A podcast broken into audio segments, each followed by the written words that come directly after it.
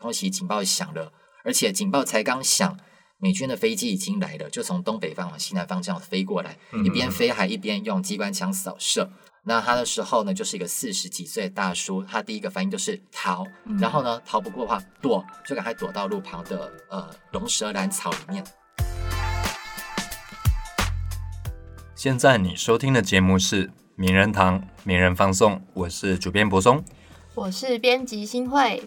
感谢大家再次收听本集的名人放送。那如果对这集节目有任何的意见或回馈的话，欢迎在任何你可以留言的地方留言给我们。最近呢，其实我们有看到一些还蛮让我们觉得感动的读者哎听众回馈，对啊，我们最近除了名人堂有读者留言告诉我们说，跟我们的文章有些意见的交换啦、嗯嗯他后来告诉我们说，他有听我们名人放送哦。对，哇，这件事有两个非常震惊的点，怎么了一个？震惊点是我们的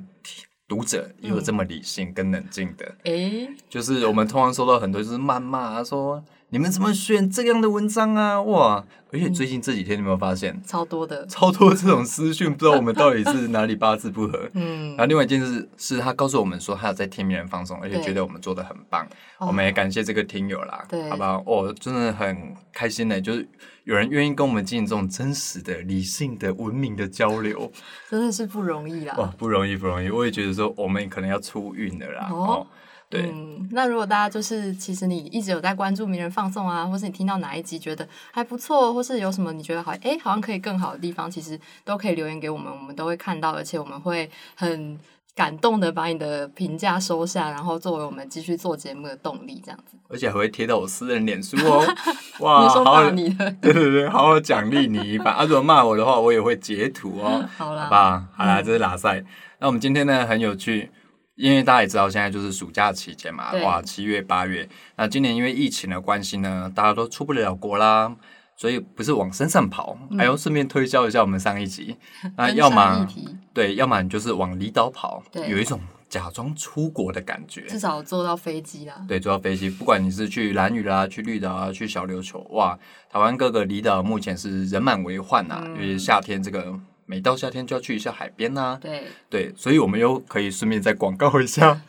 去海边也是要注意戏水安全，好不好？可以听我们前几集 podcast。没错。那我们今天呢要讲的主题其实跟澎湖有关系，嗯，诶，怎么样的有关？因为最近呢，其实澎湖在今年有在推这个文化旅游的部分，哎呦就是想说要让这个 游客呢去看一些澎湖的暂时遗迹。哎呦，嗯，其真实的之前不知道澎湖有什么暂时遗迹，对不对？你知道我对澎湖，因为我坦白说我还没有去过澎湖，嗯嗯那我对澎湖的印象呢，就是澎湖人都黑黑的嗯，有吗？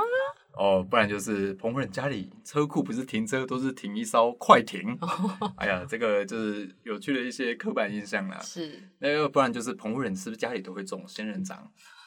这个太刻板印象对 了。对对对对。但我对澎湖几个景点，我大概只有记得，大家最近有一个很红叫摩西红，就是一个红海嘛，嗯就是到了一个时间，它的海水退去，大家就可以用步行的方式走到对面的小岛上去。对，我印象最深是这个啦。哦。不过除了这些以外，我确实好像对澎湖有点既熟悉又陌生的感觉。嗯，它其实是台湾孤悬在台湾海峡上的一座岛。对，那它在过去呢，对台湾的战史有不可磨灭的地位。因为毕竟它的战略位置应该算是非常重要的，哎呦，没错，它的战略位置相对的非常重要。没错。那我们前阵子也有很多人提到说，哎呦，这个我们的共军啊，不是我们的啊，就是对方的共军啊，嗯可能要夺台湾的时候会先往澎湖去。嗯那，这件事情呢，我们先不讨论。但我们今天主题，大家如果听得出来的话，就是它跟澎湖的战略地位有关。没错。那我们就要细说从前，从澎湖的空袭谈起。我们前面铺了这么多的梗，我们的来宾在旁边点头如捣蒜，嗯好不好？那我们今天好好郑重介绍他，因为他算是名人放送开启以来嗯，第一个最圆的作者啦。对，哇，英燕，英燕跟我们的听友打声招呼。呃，大家好，我是廖英燕。其实我家在高雄啊，我只是在澎湖工作好吗？我算是半个澎湖人这样子。但也是就是因为刚好这样的关系，所以我们请鹰燕来跟我们分享澎湖呢在二战时所发生的一些事件啊。嗯比如说大家都知道台北大空袭，这对几年来嘛，嗯大家都知道因为啊、桌游的盛行啊，或是一些相关团体或是相关观念的宣导，大家正式认识到了台北大空袭，也知道了高雄或是基隆、台南等地的大空袭事件。可是说到澎湖，大家可能会比较陌生一点，想说，哎，澎湖有空袭事件哦，那为什么会有这样子？你觉得会会不会有这样的一个 gap？大家好像以我们本岛人，我跟新会都是本岛人，那你也我算也是本岛是人，啊对啊只是现在在这个澎湖澎工湖作啊。那我很好奇，你到澎湖工作经验之后，你的视角会有所转换吗？比如说，你过去是从台湾本岛看向外岛，嗯那今天是嗯在外岛看回台湾本岛的时候，你觉得这样的位置上，或是地理位置上的改变，或是翻转，对于你看待事件观点会有什么样的不同？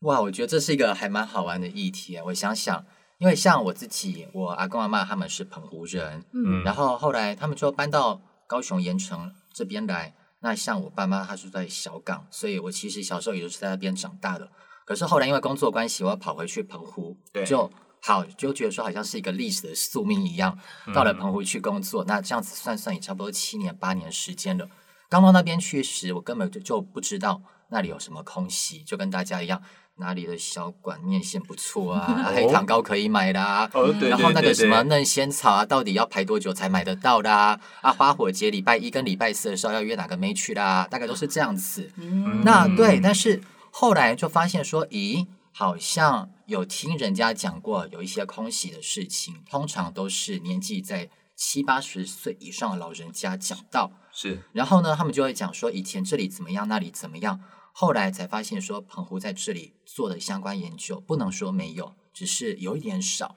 嗯那然后就误打误撞开始了这一条研究空袭的路。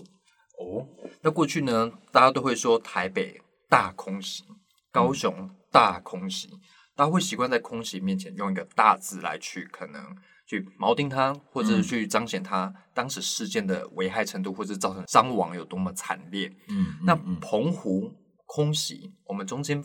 方便加一个“大”吗？你觉得我们所谓的大空袭，或者是一般的空袭，嗯你觉得我那个评判的标准是在于量化的投弹量啦、啊、来袭的飞机架数啦、还是实际造成伤亡啊，然后房屋倒塌的程度，还是你觉得那是很主观在地居民的真实感受？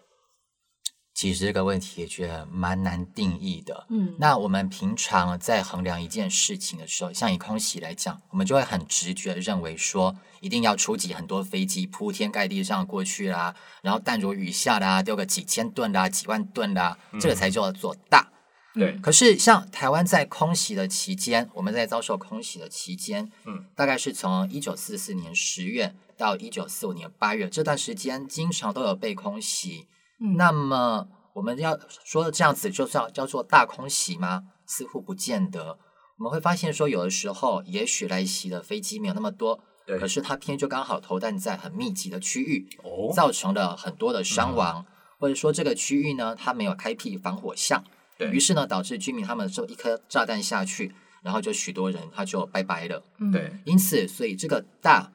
我后来感觉上，如果以当地居民他的定义、他嗯的损伤的程度，或者是对他们记忆之中那种受到冲击的程度来定义的话，似乎是更好的。对只是这个大如何，嗯，真的是有时候会觉得有点 tricky 去形容啦。但我们可不可以先回到原本不知道有澎湖空袭这件事的听众来说，可以先跟大家简介一下大概是什么样子的状况吗？澎湖大空袭嘛，嗯好哦、呃，之前是有在名人堂这边写过文章，对，是当时以澎湖大空袭来形容的是，在空袭这段十个月之中，嗯在一九四五年三月十四号的这一场，那这一场其实也算是蛮阴错阳差的啦。就是说，在那一天的时候，然后美军哦，他们陆军航空军的第五航空队好几对个轰炸大队都派出飞机来要来轰炸澎湖。那本来有四十三架，后来呢，另外一个大队它有十七架，本来要去炸日月潭，结哦果当地的天气状况就不太好，它就只好转飞澎湖，于是就凑满了六十架。那这六十架他们就来到澎湖上空，那天天气非常好，哇，那我们一定要先介绍一下三月这个季节，在澎湖来说是怎么样的季节？通常都还是东北季风蛮强的季节，有时候还会有相当厚的云，但那对天却难得的非常天气非常好，对，非常好，哇这是一个非常投弹的日子，温系耶， 温馨，就对是一对对个温系。你看，本来三月澎湖天气可能不是那么好，东北季风很盛行，嗯那又刚好这个飞机本来要去有有其中一个编队要去日月潭轰炸，对对对就就台湾本岛啊天气不好啦，啊，想说都出来了，没有嗯找个地方投，但好像打包不菜啦，哎，蛋包所以又菠菜抠回去澎湖，所以对变成两几个编队集结之后，变总共六十六架十，架，哇，六十架一次轰炸澎湖。嗯那，当天发生了什么事情？当天的事情就是，其实他来轰炸澎湖，当天还是以澎湖的侧天岛海军基地为他主要打击重点。嗯，那这个侧天岛海军基地的话，有些人可能知道，它以前叫做马公药港部，在日治初期的时候，它就是一个很重要的战术上面的前进一个前进据点。目前这个基地在澎湖对现在哪个地点呢、它其实就是现在的呃海军基地。海军基地。对，因为国民政府来了之后，对就继续使用它。 ，OK，嗯对，所以澎湖就一直在海军的这个基地上，他就投投注了蛮多的心力的。对对对所以他一开始是锁定所谓的军事设施对，或者是军事是设储施油燃料的储存它旁边有储存设施对出油设施，诶，不过我觉得先回到我们一开始谈的，我觉得有嗯一个有意思的地方，或是我觉得有点困惑不解的地方在，为什么美军会针对一九四四到一九四五年的十个月之间，这已经是二战的末期了末期嘞、对那为什么末期的时候才会突然往澎湖去投弹？哦，其实是事出嗯必有必有因，对，呃，其实台湾跟澎湖在整个二战末期被轰炸，绝对不是因为呃。就因素呃就绝对不是因为他突然之间想到就来轰炸，嗯而是因为当时美军他们跟日本在菲律宾这边作战，他们不断的发动呃这种跳岛登陆的作战。嗯比如说，一九四四年十月的时候，他要登陆菲律宾的雷伊泰岛，这个雷伊泰湾对，于是爆发了在太平洋战争时史上就是最惨烈的一场海空会战。嗯那在这之后的话，他们又在菲律宾的人牙鹰湾继续登陆，时间是来到一九四五年的一月。那登陆完了之后呢，他也把菲律宾的一些重要的陆地上的基地给拿下来了，对，就可以让陆军的轰炸机在这里起降。嗯当时还没有美国空军，他们叫做陆军航空队。嗯嗯那这些轰炸机可以在此起降之后，美军他们海军的这些呃航舰战斗群，他们就可以撤离去做他们其他的事情。嗯于是呢，就从轰炸台湾跟澎湖的这些任务，就改由陆军航空军来接手。那其实我对大概也知道，台湾或者是澎湖也好，其实在当时的啊、太平洋战事算是比较边缘的战虽场然了很。边缘，那对那时候主要战事主要集中在现在冲绳吧，大嗯家也知道几个冲绳非常知名的，也是很惨烈的战役啦。对嗯那他在攻打澎湖之后，他为什么会针对台湾跟啊？我们不要讲台湾，为什嗯么会针对澎湖作为他投弹的目标？他的目的或者他的战略目的是什么？目的嘛，对，它的目的其实怎么讲呢？台湾跟澎湖当时都是外围战场，嗯但是虽然是外围战场，你就把它想象成我们在玩 RPG 的时候，对你在打魔王时，旁边都会有一些小怪要清除。那当时的台湾跟澎湖，你就把它想象成要清掉的小怪。哦那这些小怪，它有时候会就一直源源不绝地生出来，就一直把它给消灭掉。嗯那为了避免它一直跑出来乱你，所以你就会一直去呃去把它解决掉，这样子。那我们刚才聊的是三月十四这一天，其对实这一天，嗯，大家如果有这个有伴侣的话，应该知道这一天是情人节，嗯是呃的是是是，所对以比较好记一点呢，啊就三月嗯哼十四、那澎湖发生了一件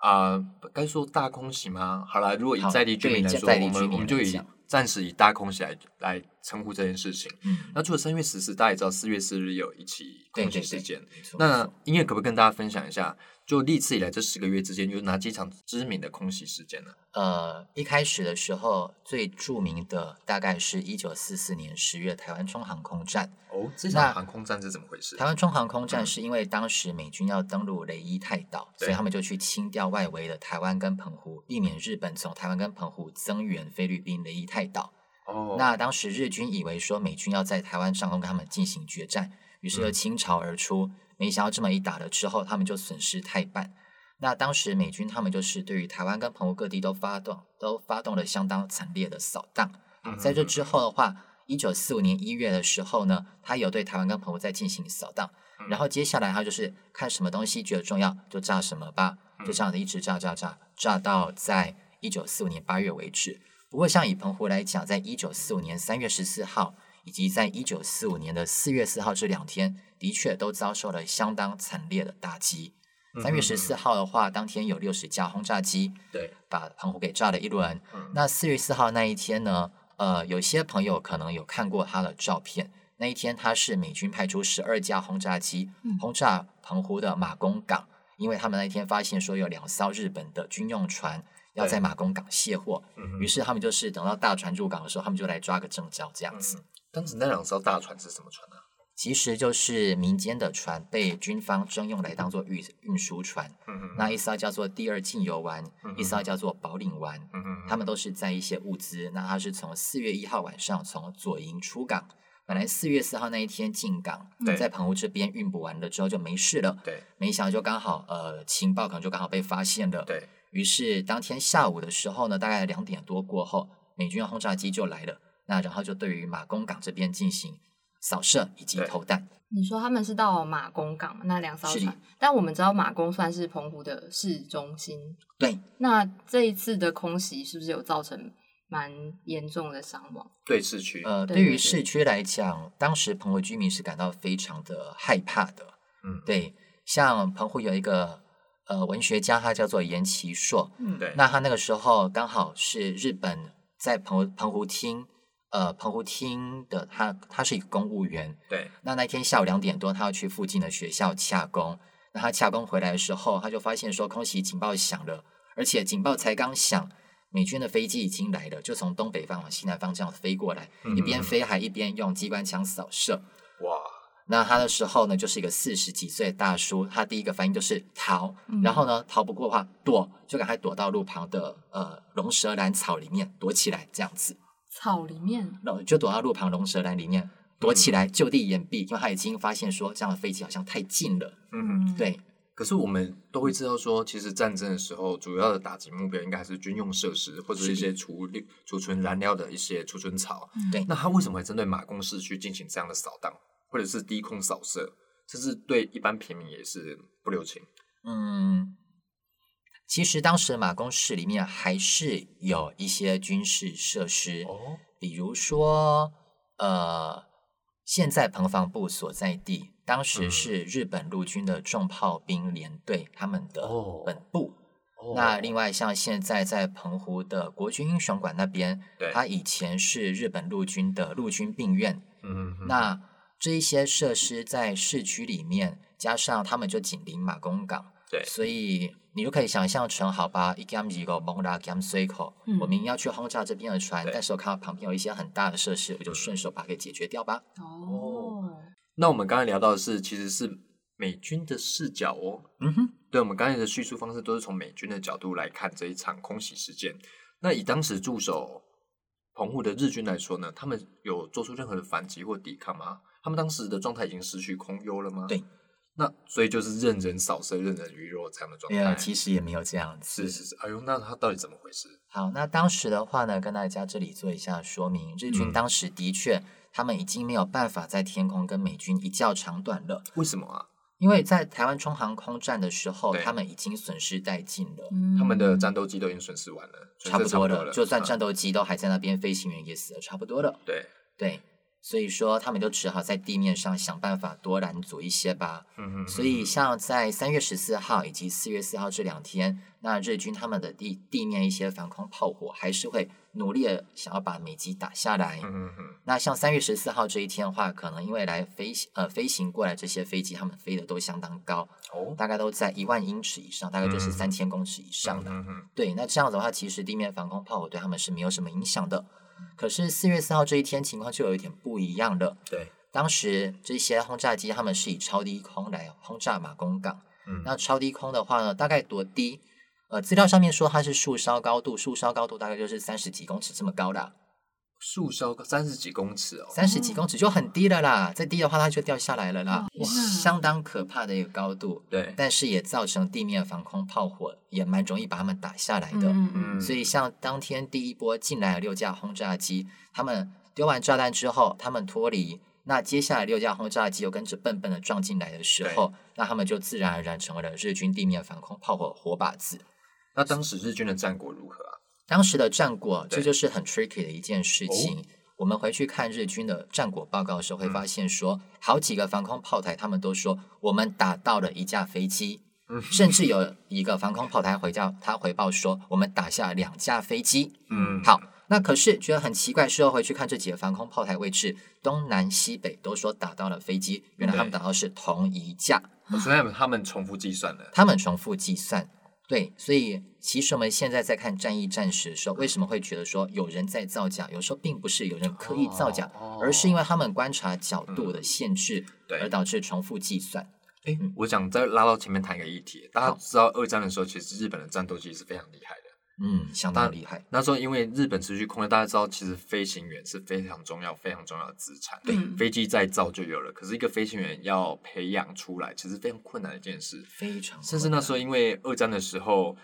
非常缺飞行员，甚至十八岁就要短暂服完，就是接受完对训对练，十对八岁就是推去当飞行员了，对就对说对，金将波浪啊啦。嗯嘿啦，所以失去空优的状态下，大家会说，哎、怎么没有战斗力？其实战斗力这种东西在做就有，甚至很厉害的修还可以修好。啊嗯，但是你飞行员一旦损失之后，他就真的损失了。对所以不管再怎么样呢，飞行员一定要存活。这件事在二战的时候，其实大家有广为讨论。飞行员在二战的角色是非常重要的。真的真的真的，对，那我想要在，因为我们刚刚听了从美军的视角看澎湖攻击，从日军的视角看，那澎湖本岛人呢这件事对他们来说，嗯，是到现在还是会被洗脑谈起的一个很，呃，算是澎湖的伤痛吗？还是说其实现在澎湖的年轻人也不太清楚这些历史了？我想想这个该怎么讲。嗯我自己是半个澎湖人，我刚嗯去那边的时候，像我一样这个年纪的，我们根本就不知道这回事。嗯那后来开始在往往下追查的时候，发现诶，战后婴儿潮好像也不太知道，战后婴儿潮就不太就是现在在四五六年级他们会对说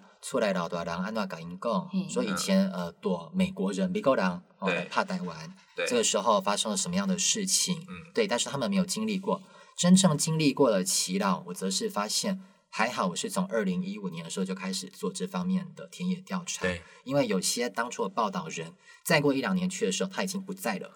嗯，哇，这是很可怕的一件事情。凋零的非常快。二零一五年的时候，我们觉得说，嗯，结束七十年，二战结束七十对年，这些人应该都还可以继续提供我们回忆。